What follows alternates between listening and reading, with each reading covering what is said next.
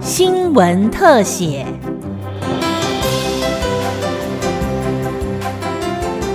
听众朋友，你好，欢迎收听今天的新闻特写节目，我是吕宗。台铁泰鲁格事故造成四十九人罹难，家属获知消息万分悲痛，指认罹难者家属的照片时更是撕心裂肺。犯罪被害保护协会许多职工第一时间赶赴现场，一路相伴，二十四小时轮值协助家属认尸。职工感到震撼、悲伤，但没有时间掉泪、害怕，只希望赶紧帮家属认出大体，带家人回家。每一位家属，我们都一定要找位置让他坐下来，然后把手轻轻放在他的背后，告诉他们：等一下的相片跟你原来的亲属绝对是不一样。我们真的一直到回到家才知道好难过，但是在现场没时间，真的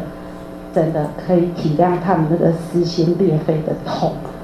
曾在生命线担任志工三十二年，也在犯罪被害人保护协会担任志工七年的许秀琴，意外发生之后不眠不休在现场协助家属指认大体。他说，当下看到残缺大体照片，没有时间害怕，只能全心陪伴家属。如果你们问我，我怕吗？我告诉你们，我没有怕，但是我有非常多的感伤。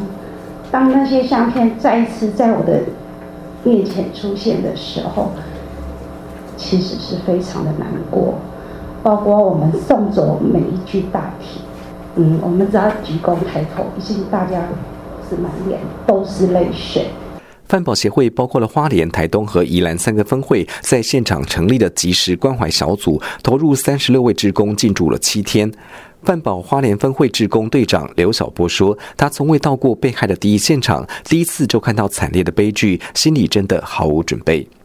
心里真的是没有没有做准备，会接到这样的工作，因为以往我们做的不是这样这么前线、这么第一线的工作。”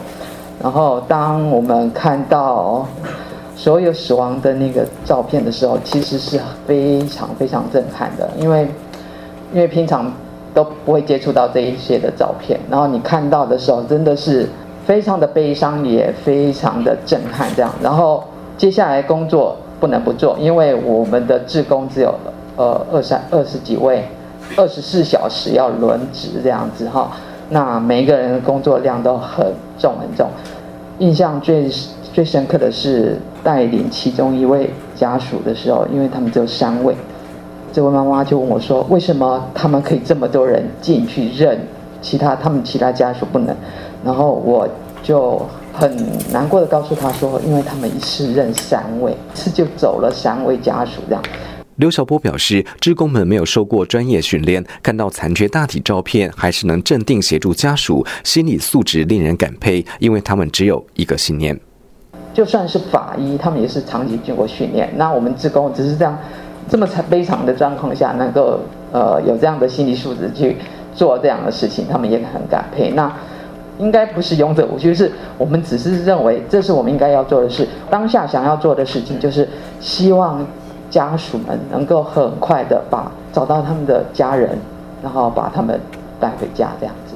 饭保花莲分会助理秘书吴维云刚刚大学毕业，资历还很浅的他担心无法承接家属的情绪，但当时看到面容焦急的家属，他告诉自己要帮他们找到亲人，让逝者可以好好回家。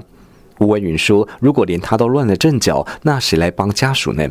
另外，案发当时，原本正全家出游的花莲分会主任许华宁，一得知消息，马上要求家人带他回家，随后立刻投入协助救援的行列，七天不曾休息。所以，我觉得今天饭保分会的这些职工老师们，其实他们才是真正彰显了这个慈悲这两个字。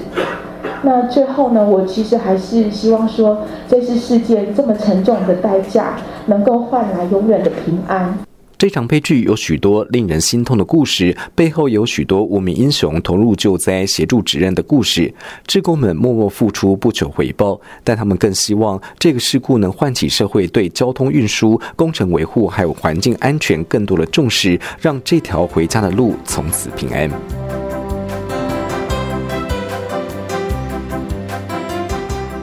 以上新闻特写由警广记者吕明宗采访制作，谢谢您的收听，再会。